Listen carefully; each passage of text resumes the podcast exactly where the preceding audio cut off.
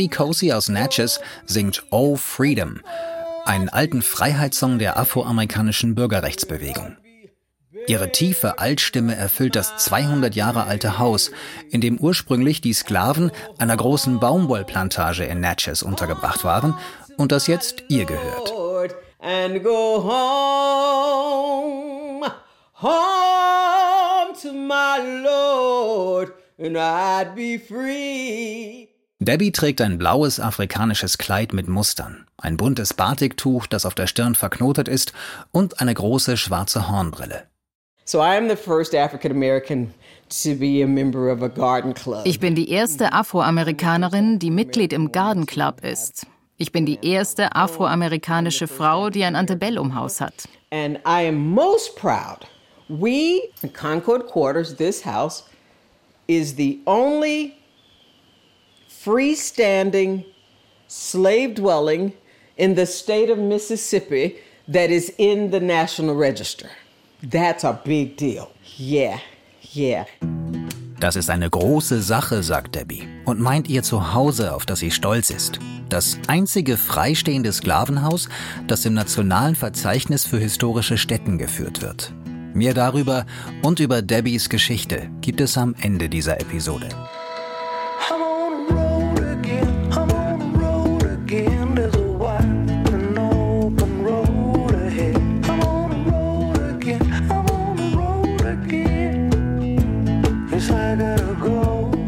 Ich bin der Grohrbach. Willkommen zur zweiten Staffel 50 States, eine Entdeckungsreise durch Amerika.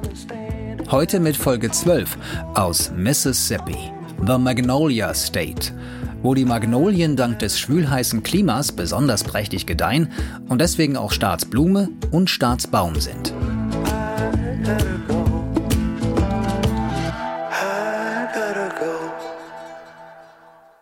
Durch vier Staaten sind wir in den letzten Wochen entlang der Southern Border schon gereist. Von Kalifornien über Arizona und New Mexico bis nach Texas. Berge und Wüste haben da weitgehend die Landschaft bestimmt. Jetzt machen wir einen weiten Sprung in den Deep South, den tiefen Süden Amerikas.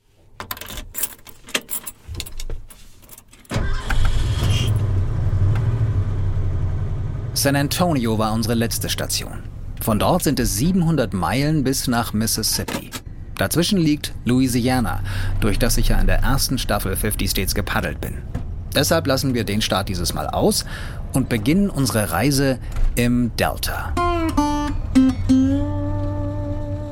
Gemeint ist nicht die Mündung des Mississippi in den Golf von Mexiko, die bezeichnet man korrekt als Mississippi River Delta, sondern eine gut 300 Kilometer lange Ebene zwischen Arkansas, Louisiana und Mississippi, durch die der Mississippi River strömt. Das Delta war schon immer eine der kulturell und historisch spannendsten und umstrittensten Gegenden Amerikas. Zentrum des Baumwollhandels, der Sklaverei und Keimzelle des Blues.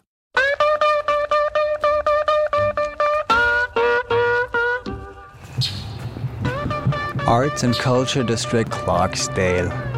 Ein Schild, das hier an der Straßenlaterne hängt. Und wenn ich mich so umschaue, dann gibt es ganz viele Backsteingebäude. Und die meisten davon sehen so aus, als ob sie schon Jahrzehnte leer stehen und verfallen. Und ich bin jetzt dritte Straße, Third Street und Delta Avenue.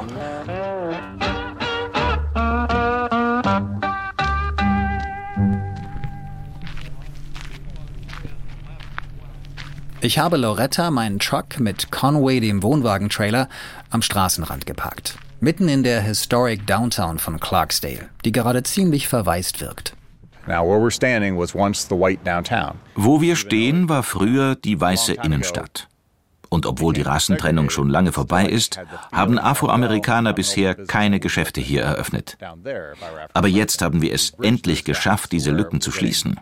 Das war wichtig für den Fortschritt. Das ist Roger Stolley. Und er meint, Our Grandma's Pancake House, ein kleines Café in einer alten Ladenzeile, das einem Afroamerikaner gehört. Roger ist ein Zugereister, geboren in Ohio, war Marketingmann in St. Louis und kam als Musikfan hierher. So Clarksdale historically, of course, if you were going to pick one Wenn du einen Ort auswählen müsstest, von dem der Blues stammt, das wäre Clarksdale. Wir waren mal die goldene Schnalle am Baumwollgürtel, umgeben von Baumwollplantagen, von denen ja im Grunde genommen der Blues kam. 2002 hat Roger seinen alten Job gekündigt, ist nach Clarksdale gezogen und hat Cathead aufgemacht. Einen rustikalen Laden mit Folkart, Souvenirs, Tinnef, Büchern und natürlich Blues, CDs und Platten.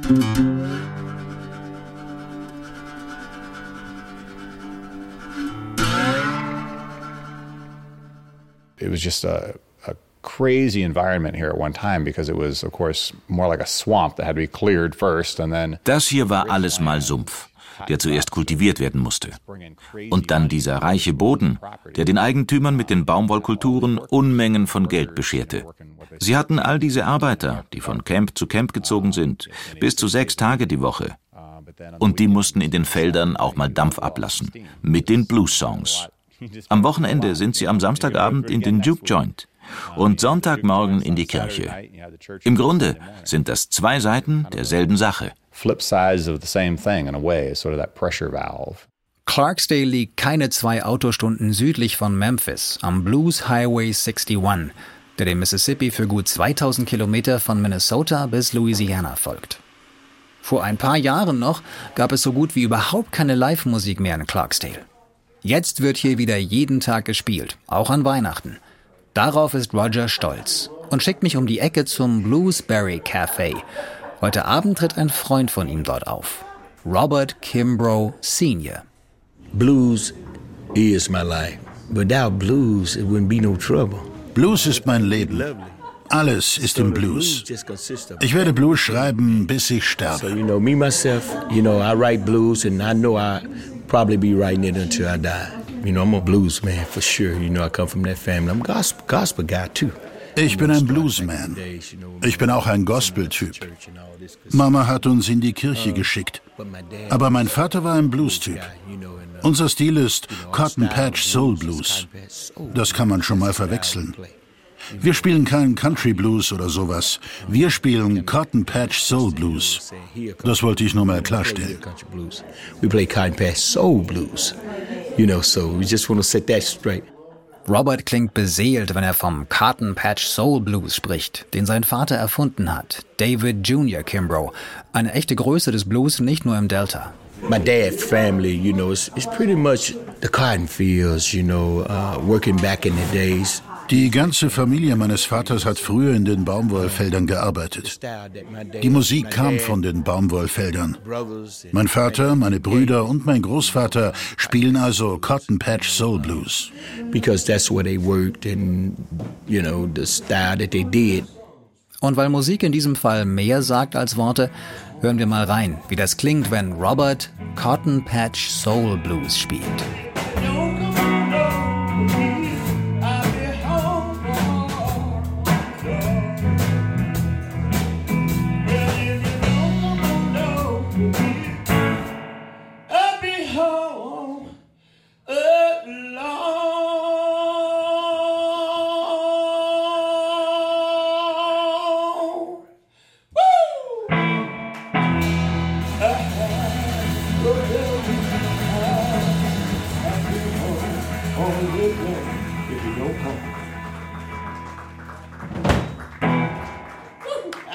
Robert Kimbrough Sr. live im Bluesberry Café in Clarksdale, Mississippi. Von hier, aus dem Delta, hat der Blues über den Mississippi die ganze Welt erobert. In den Straßen stehen überall Marker, an den Lichtmasten hängen kleine Flaggen mit dem Konterfei der Blues-Legenden von einst. John Lee Hooker, Muddy Waters, Ike Turner, der hier in Clarksdale geboren wurde. Und dann ist da noch Robert Johnson.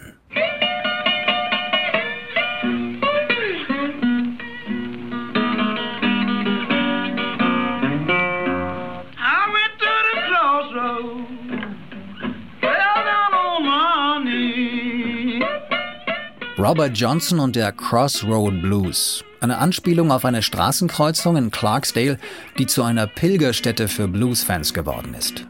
Der Legende nach soll Robert Johnson nämlich als junger Mann hier seine Seele an den Teufel verkauft haben, um ein Blues-Gott zu werden. Ganz im Stile von Goethes Faust. Für Robert Kimbrough sind das Hirngespinste. My thing is this, you know, I think I think he what they're saying, you know, he was in church just like me, you know, a church guy. Er war genau wie ich in der Kirche. Und dann soll er seine Seele absichtlich an den Teufel verkauft haben? Ich weiß nicht. Aber es wird viel darüber geredet. I don't think so, but you know, I really just don't know for sure, but it's a lot of talk on it, you know.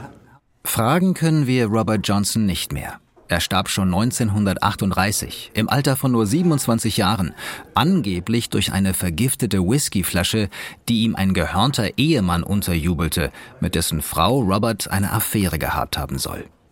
Posthum wurde Robert Johnson in die Rock'n'Roll Hall of Fame aufgenommen, bekam einen Grammy und an der Straßenkreuzung Highway 6149 in Clarksdale, wo er den teuflischen Deal machte, steht ein großer Marker mit drei Gitarren, der ihn endgültig unsterblich gemacht hat.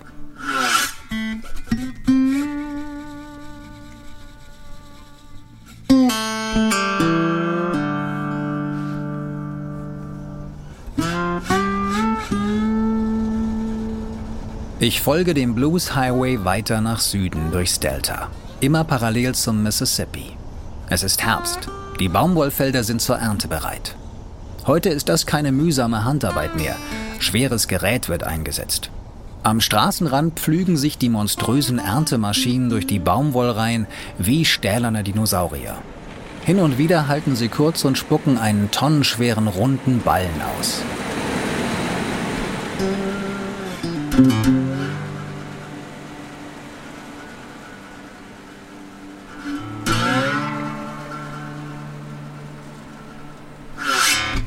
Cotton is king is what what has always gotten us here. The old generations of people used to raise nut. This whole country was cotton, cotton, cotton.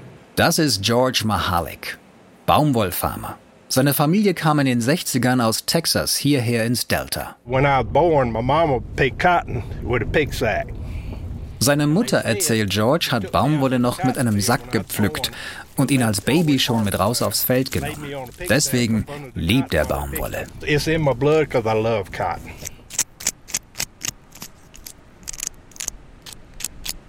Zusammen mit seinem Bruder betreibt George auch eine der wenigen Cotton Gins, die im Delta übrig geblieben sind.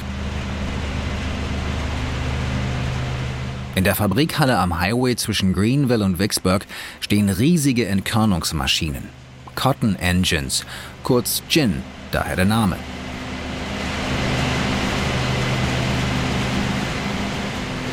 Unter ohrenbetäubendem Lärm trennen sie fast rund um die Uhr die Baumwolle von ihren Samen. Anschließend wird die Wolle zu Quadern gepresst, damit sie verkauft und weiterverarbeitet werden kann. Vom Reichtum der Baumwollbarone von einst ist heute nur wenig übrig geblieben. Längst haben Mais und Soja die Baumwolle vielerorts im Delta verdrängt weil sie viel mehr Arbeit und Zeit verlangt, sagt George. Und dazu sind viele in der jungen Generation nicht mehr bereit. It takes more time. Just like now, the grain farmers, they're through. They're through. Die Getreidebauern sind jetzt schon mit der Arbeit durch. Im Cotton Gin müssen sie noch bis Dezember ackern. Aber hart zu arbeiten macht George nichts aus, sagt er. You see what I'm trying to say? I'm an old fella. I'm, you know, I'm a hard worker, oh, and my family is too, and we don't mind the work. It's what got us here.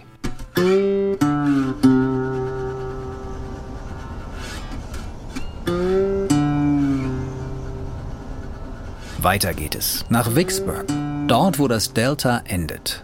Das Land ist flach und grün. Dichte Auenwälder stehen am Mississippi, der sich hinterm Deich versteckt. Alles unspektakulär und trotzdem genieße ich die Fahrt mit Musik aus dem Radio. Seit ich als Bub in den 70ern erst Elvis, der ja in Mississippi geboren wurde, und später Country Music entdeckt habe, fasziniert mich der Süden Amerikas. Schließlich wurde hier die Musik, die mich seitdem begeistert, ausgebrütet.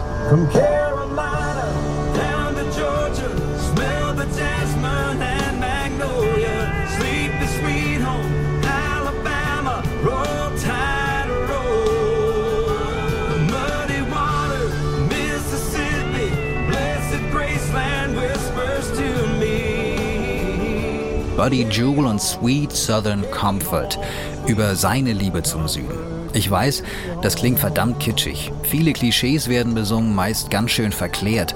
Aber die heile Welt ist irgendwie doch auch so verlockend, dass ich regelmäßig drauf reinfalle.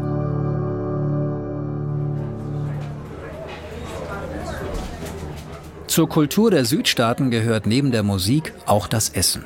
Das hat ja in Amerika ganz allgemein nicht den besten Ruf und wird oft auf labbrige Burger und Hotdogs reduziert. Aber Southern Cooking, gerne deep fried, ist Hausmannskost auf höchstem Niveau. Well, Southern cooking is just like, you know, fried chicken, fried corn, okra and tomato. Schon allein beim Zuhören läuft mir das Wasser im Munde zusammen. Homemade biscuits, cornbread, banana pudding. It's all Southern style dishes. Herdesine Williams führt mich durch ihre Küche. Schwarze kurze Haare, silberne Kreolen, Hornbrille. Walnut Hills ist in verschnörkelten weißen Lettern auf ihren kurzen schwarzen Küchenkittel gestickt. Seit mehr als 30 Jahren kocht sie für Walnut Hills, eines der besten Restaurants in Vicksburg. Das Gebäude ist ein Bilderbuch-Südstaatenhaus. 1880 erbaut, mit breiter Veranda und ausladendem Vordach, das von aufwendig verzierten Säulen getragen wird. Man legt Wert auf Tradition im Walnut Hills. Das Essen wird für die Gäste in großen Schüsseln am runden Tisch serviert. Du bekommst alle sechs Gemüse, alle Fleischsorten, Tee und Dessert. Wir nennen das Family Style.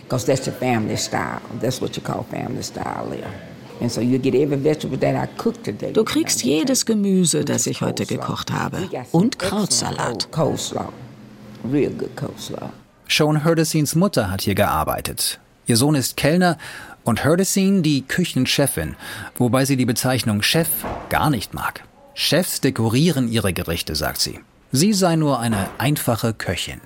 I consider myself as being a cook, not a chef. What's the difference? The difference in being a chef, they do a lot of decorating and I'm just a down-home cook. If you give me a pot, wenn du mir einen Topf gibst und Gemüse willst, mache ich dir Gemüse oder Bohnen so wie ich es zu Hause auch kochen würde.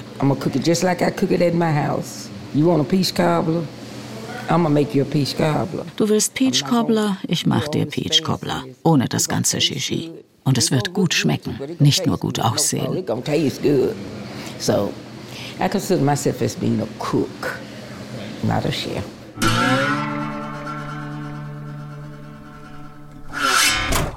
Und dann verlasse ich Vicksburg vorbei am berühmten National Military Park. Auf dem weitläufigen Gelände fand während des Bürgerkriegs eine Schlüsselschlacht statt, die die konföderierten Truppen verloren.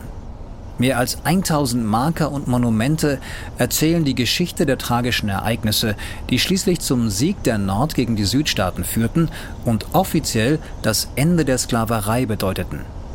Aber nicht des Rassismus, wie ich bei meinem letzten Treffen in Mississippi erfahren werde.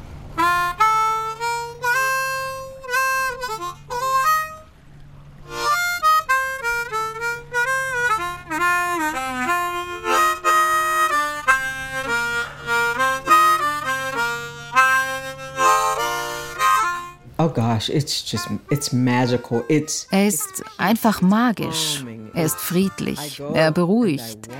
Ich gehe in den Bluffside Park und bete. And I pray and I and it just keeps rolling. I mean, I don't, it just rolls, huh? Er strömt einfach weiter und hört niemals auf, dieser schöne Fluss. That beautiful river. It's great, it's mighty, huh? Isn't it incredible?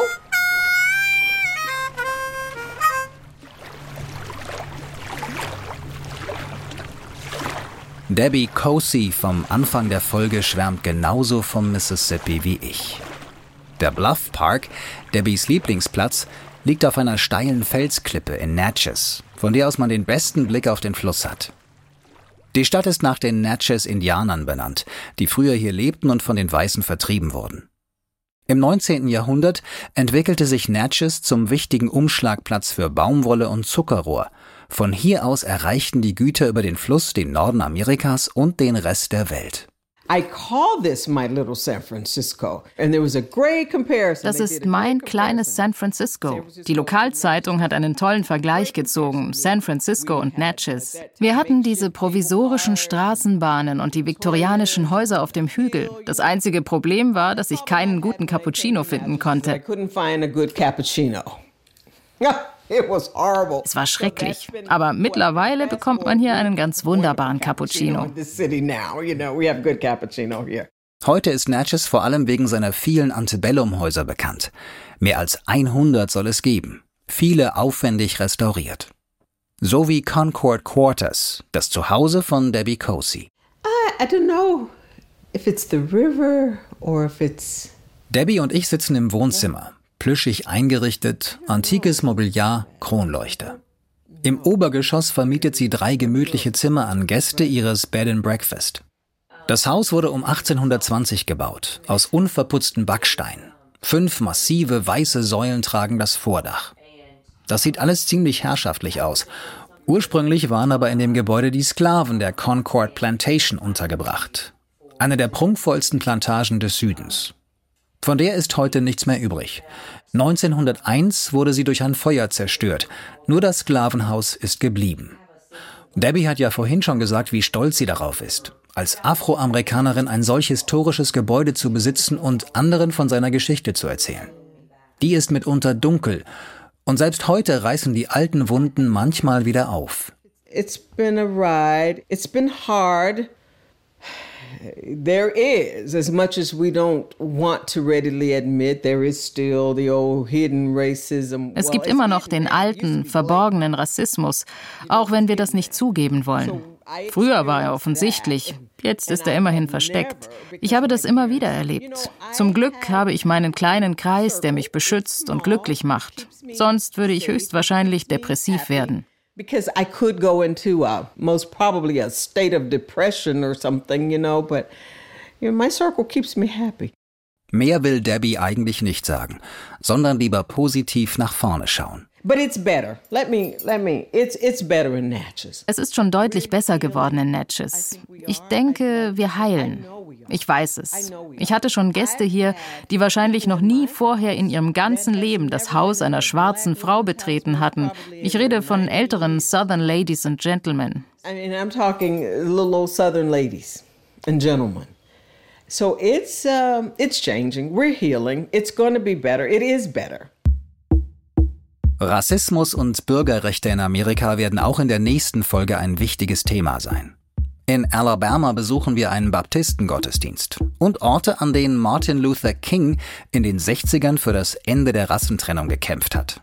Außerdem fahren wir nach Muscle Shoals, wo Studiomusiker vor mehr als einem halben Jahrhundert für einen Sound sorgten, nach dem die ganze Welt verrückt war.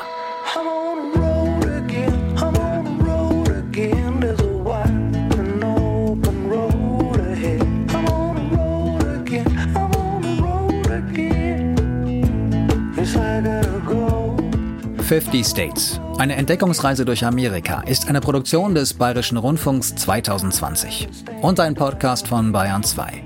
Mit mir, Dirk Rohrbach und Musik von Smokestack Lightning. Redaktion Till Ottlitz. Produktion Christoph Brandner. Auf bayern2.de haben wir noch eine kleine Bildergalerie mit Fotos zu dieser Folge zusammengestellt. Den Link gibt's auch in den Show Notes zu dieser Episode.